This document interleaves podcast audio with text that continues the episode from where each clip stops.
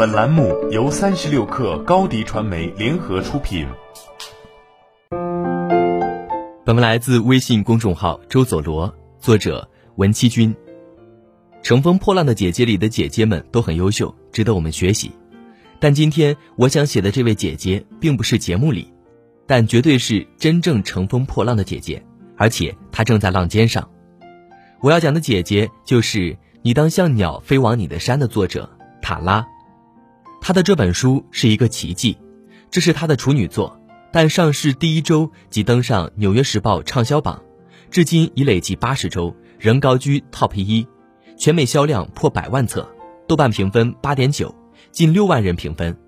这篇文章我们就讲讲塔拉姐姐乘风破浪的真实人生故事。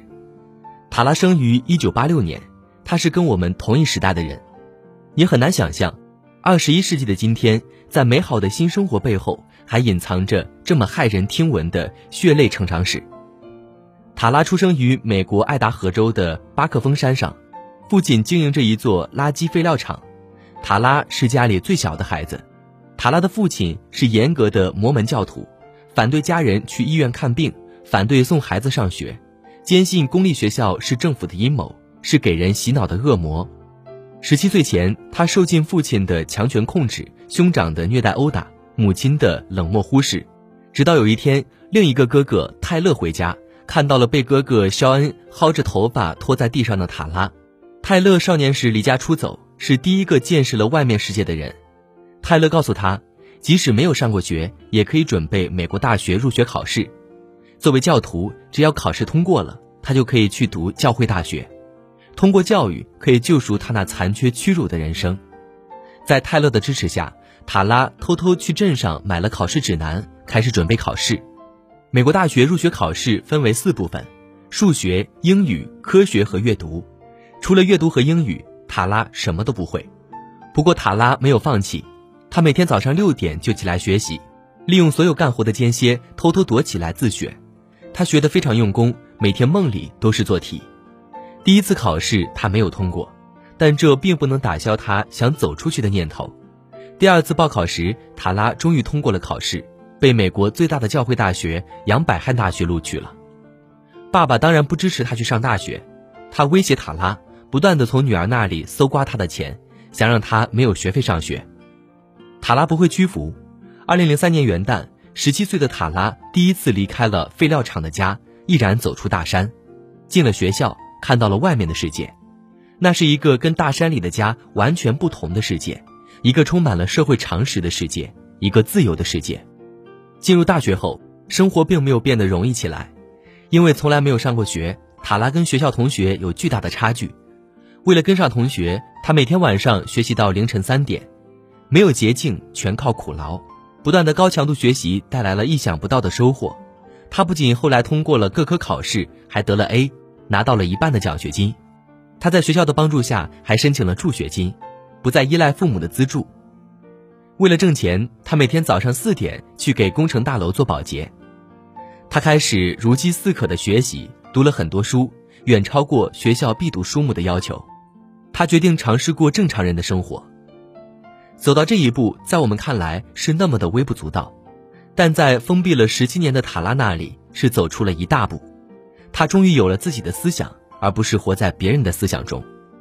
大三的秋季学期，塔拉认识了犹太历史课教授克里博士。在克里教授的鼓励下，塔拉申请了克里教授主持的一个剑桥大学留学项目。在剑桥的学习中，他开始意识到。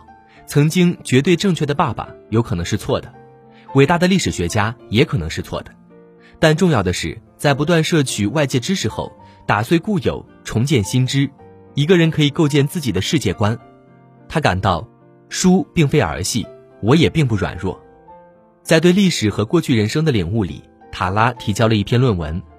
导师斯坦伯格教授说：“我在剑桥教了三十年书，这是我读过最好的论文。”你可以申请去任何一个研究院学习，我都给你写推荐信，确保你被录取。他成为了一名真正的学者，受到无限重视，接受了采访，上了电视。过去他轻信一切，爸爸规划了他所有人生，决定了他是谁。如今他明白了，决定你是谁的最强大因素来自你的内心。让一个人与众不同的不是衣服，不是他人对自己的定义，是他眼睛后面的东西，是他咬在齿间的东西，是希望和信念。